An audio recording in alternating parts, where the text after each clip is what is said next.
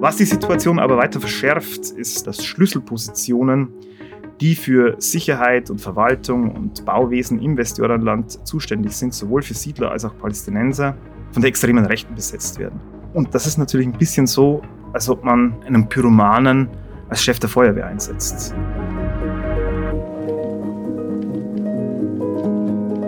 Netanyahu, Barak, Sharon, Olmert, Netanyahu, Netanyahu, Netanyahu, Netanyahu, dann eigentlich ganz, wurde dann aber doch Bennett, dann Lapid und jetzt wieder Netanyahu, Vorname Benjamin. Das sind die Namen der sechseinhalb Ministerpräsidenten Israels in den vergangenen 25 Jahren als Ergebnis von elf Wahlen. Die einen sagen, toll, lebendige Demokratie, die anderen sagen, naja, ist schon eher dysfunktional. Und dann gibt es wieder andere, vielleicht ja auch mein heutiger Gesprächsgast, die analysieren, Israel ist heute, nach der jüngsten Wahl vom 1. November 2022, aus der Benjamin Netanyahu mal wieder als Sieger hervorging, Israel ist vor allem eine Geisel dieses Netanyahus, aber mehr noch ist dieser eine Geisel der extremen Rechten in Israel. Diese Gemengelage wollen wir uns erklären lassen von Dr. Peter Lintel. Er arbeitet in der SWP-Forschungsgruppe Nordafrika und Mittlerer Osten und leitet dort das Forschungsprojekt Israel in einem konfliktreichen regionalen und globalen Umfeld. Und er war kurz nach der jüngsten Wahl zur Knesset in Israel, kann uns also direkt von der Stimmung vor Ort berichten. Hallo, Herr Lintel. Hallo, ich grüße Sie. Und mein Name ist Dominik Schottner. Schön, dass Sie dabei sind.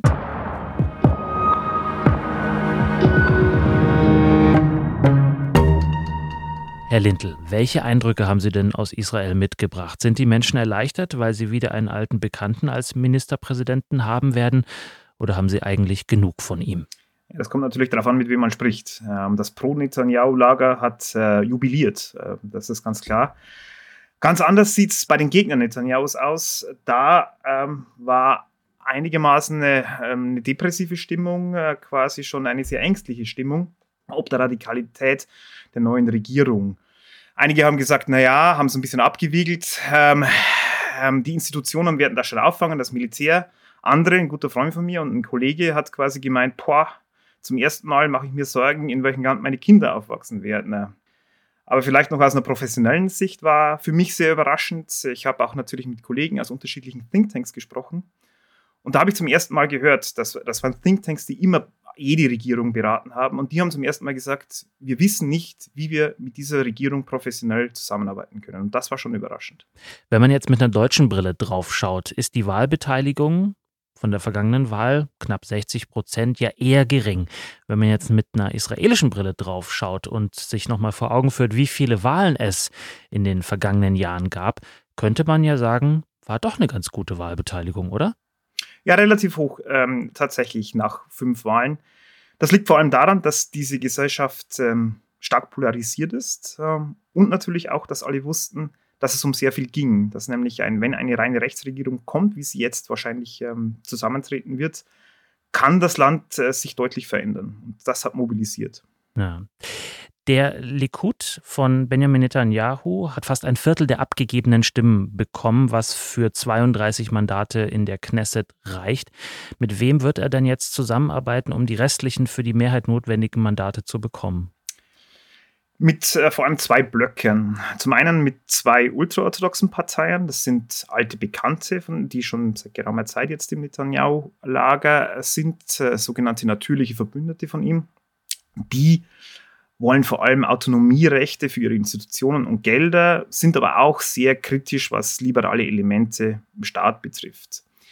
Ähm, der eigentliche, sage ich mal, Aufreger dieser Wahl ist äh, die andere Partei oder das Parteienbündnis, das während des Wahlkampfs unter dem Namen religiöser Zionismus firmierte.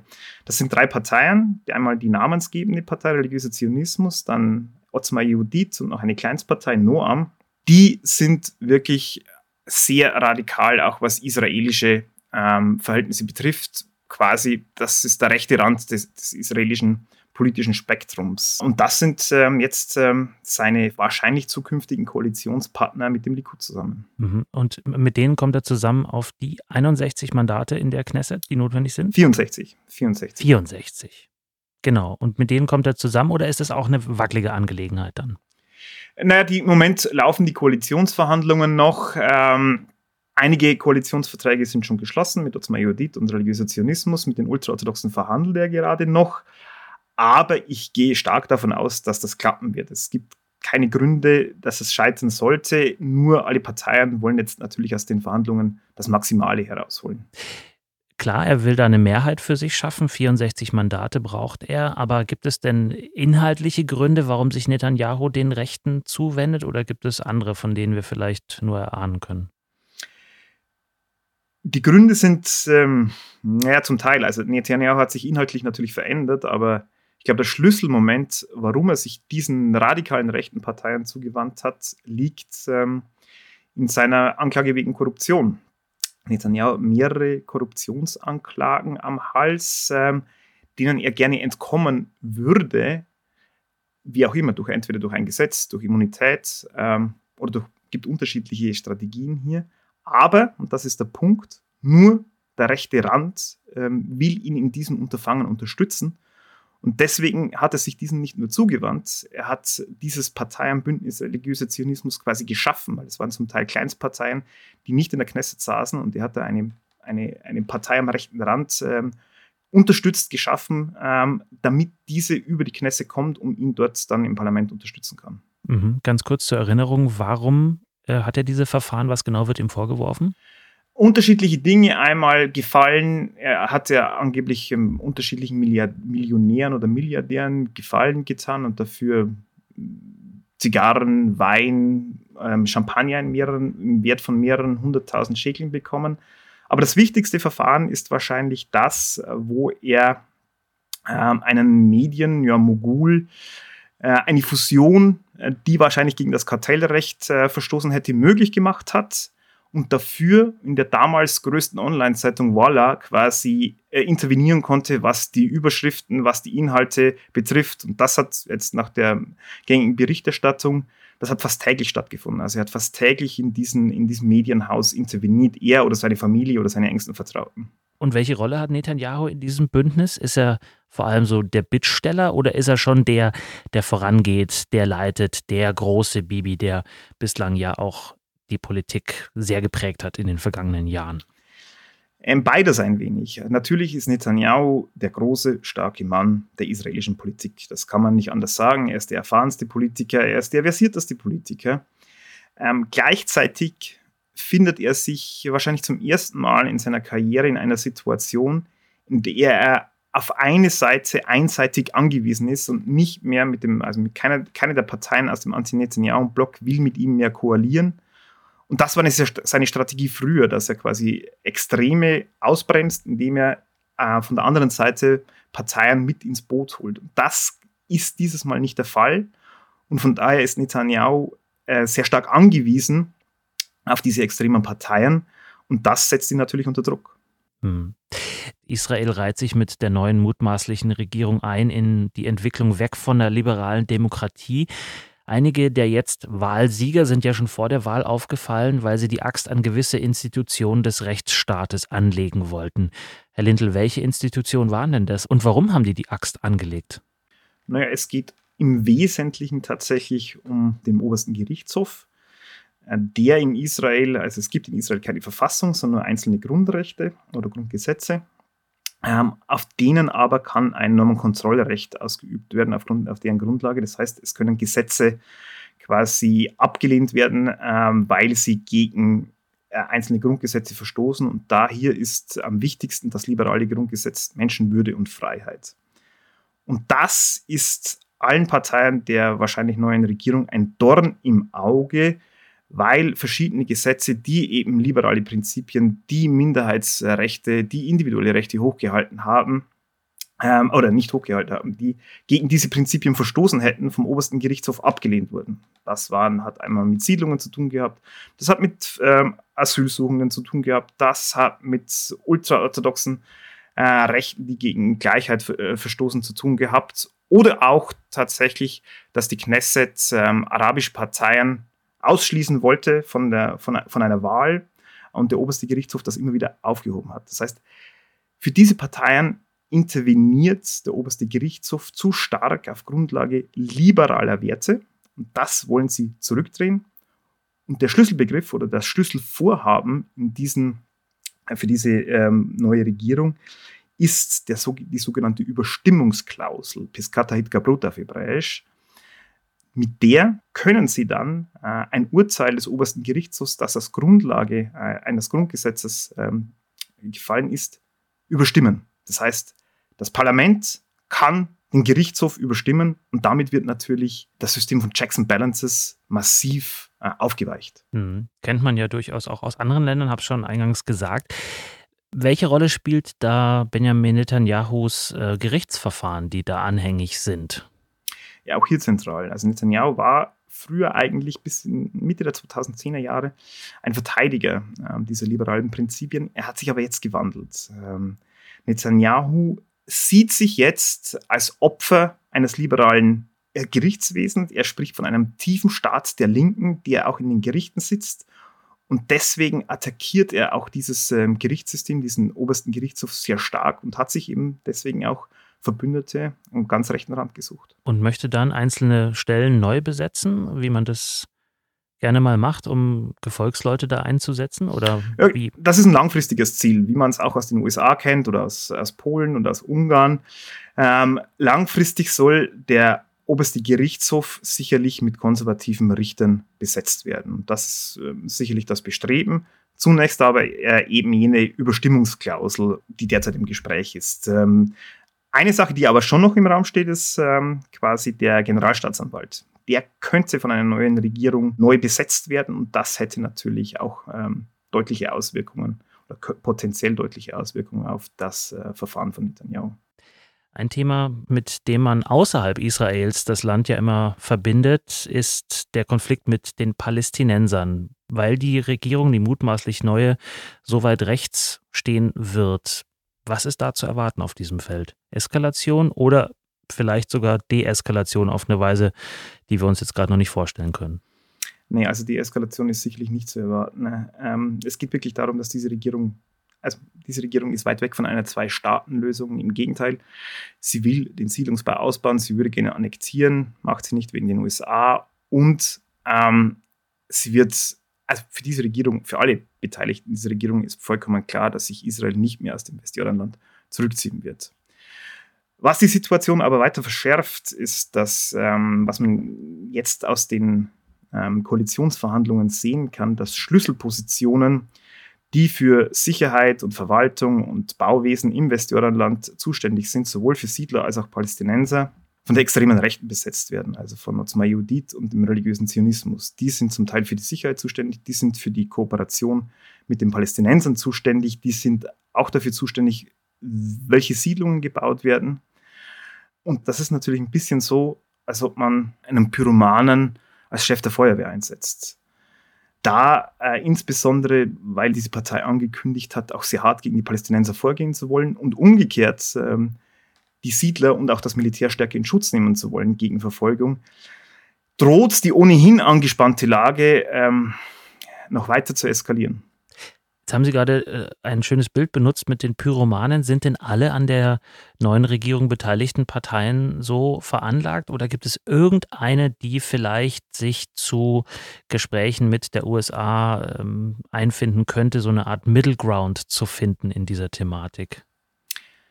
Nein, natürlich wird es im Likud ähm, einige Leute geben, die versuchen werden, diesen Middle Ground zu finden. Das wird schwer möglich sein, weil diese Regierung einfach äh, intern und in Bezug auf die Palästinenser äh, nichts vertritt, was Gemeinden, die Europäer oder die USA unterstützen würden. Gleichwohl muss es natürlich Politik geben und Netanyahu oder diplomatische Beziehungen. Und Netanyahu wird sich darum bemühen, das einigermaßen aufrechtzuerhalten. Netanyahu hat kürzlich in einem seiner seltenen Interviews auch mal gesagt, dass sich die Welt keine Sorgen machen muss, dass er die Extremen hier unter Kontrolle halten wird.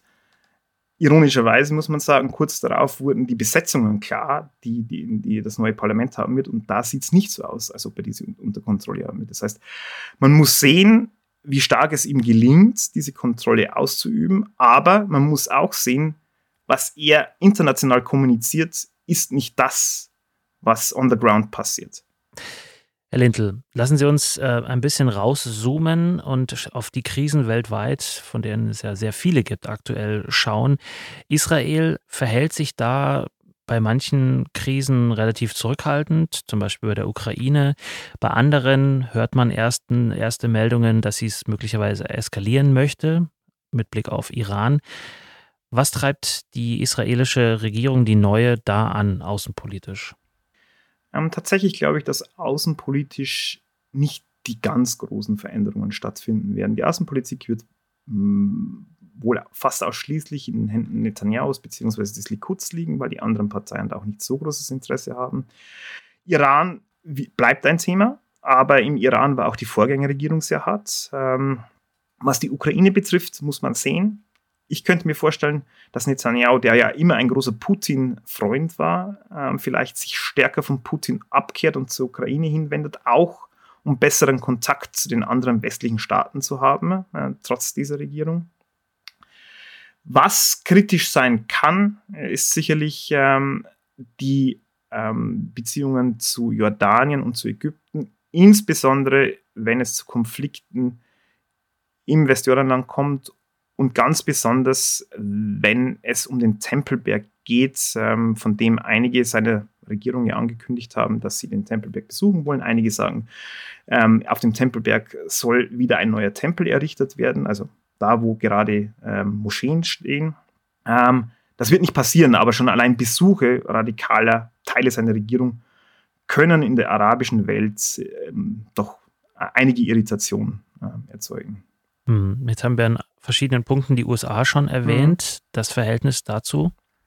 Wird schwierig werden. Natürlich wird es keinen Cut geben, das kann man sich überhaupt nicht vorstellen. Aber auch ein Präzedenzfall. Äh, die USA haben im Vorfeld schon gewarnt nach der Wahl, bevor jetzt noch eine Regierung äh, zusammengetreten ist, dass man sich nicht vorstellen kann, mit einzelnen Teilen dieser Regierung zusammenzuarbeiten, weil sie so radikal sind und streuen immer mal wieder Punkte ein, wo sie sagen, also liebe Leute, ähm, Israelis, hier bitte etwas Zurückhaltung walten lassen, äh, weil das sehen wir durchaus anders als ihr.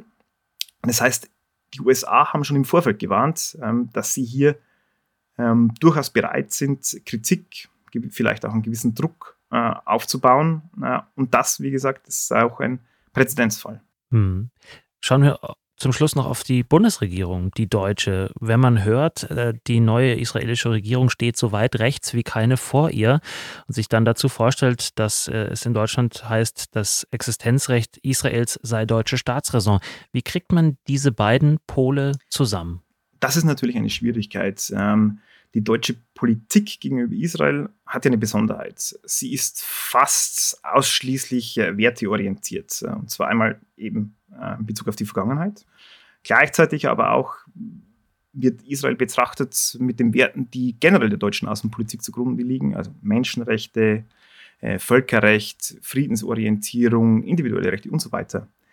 Und das insbesondere vor dem Hintergrund, dass die deutsche Regierung jetzt eine wertegebundene Außenpolitik machen will, gerät zunehmend im Konflikt miteinander und das wird immer schwerer aufzulösen sein. In der Vergangenheit hat die deutsche Regierung versucht, diese Dissonanz zwischen diesen Werten dadurch zu lösen, dass sie gesagt haben, ja, aber wir setzen uns für die Zwei-Staaten-Lösung ein, auch in Zukunft, äh, weil das ist die Lösung quasi zwischen der historischen Verantwortung und dem, wo wir nicht eins sind mit Israel.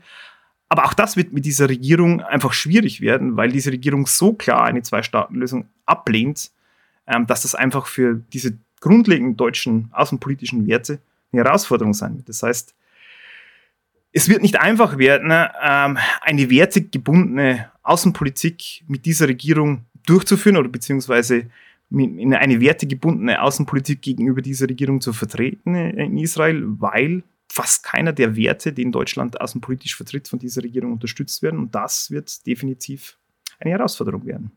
Jetzt ist das Verhältnis Deutschland-Israel ähm, aus historischen Gründen ohne Beispiel. Gibt es dennoch vielleicht ein Verhältnis eines anderen Landes zur deutschen Bundesregierung, wo man vielleicht sowas wie sich vielleicht ein Beispiel daran nehmen kann, wie die Bundesregierung damit umgehen könnte, obwohl es da diese beschriebenen Probleme gibt?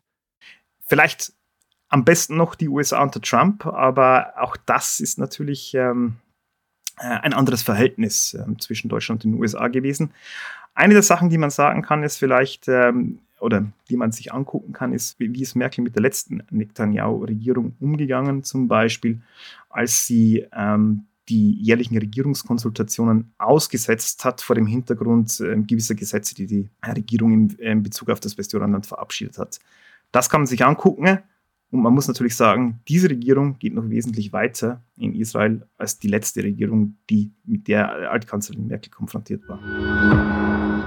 Israel bekommt zum fünften Mal innerhalb von drei Jahren eine neue Regierung, die so weit rechts im politischen Spektrum stehen wird wie bislang keine vor ihr. Woher dieser Rechtsschwenk kommt, was das inhaltlich für das Land bedeuten kann und wie sich das Ganze auf das Verhältnis zur Bundesregierung und zu Deutschland auswirkt, das hat uns erklärt Dr. Peter Lintel. Er arbeitet in der SWP-Forschungsgruppe Nordafrika und Mittlerer Osten mit Spezialgebiet Nahostkonflikt. Vielen Dank, Herr Lintel. Vielen Dank. Tschüss.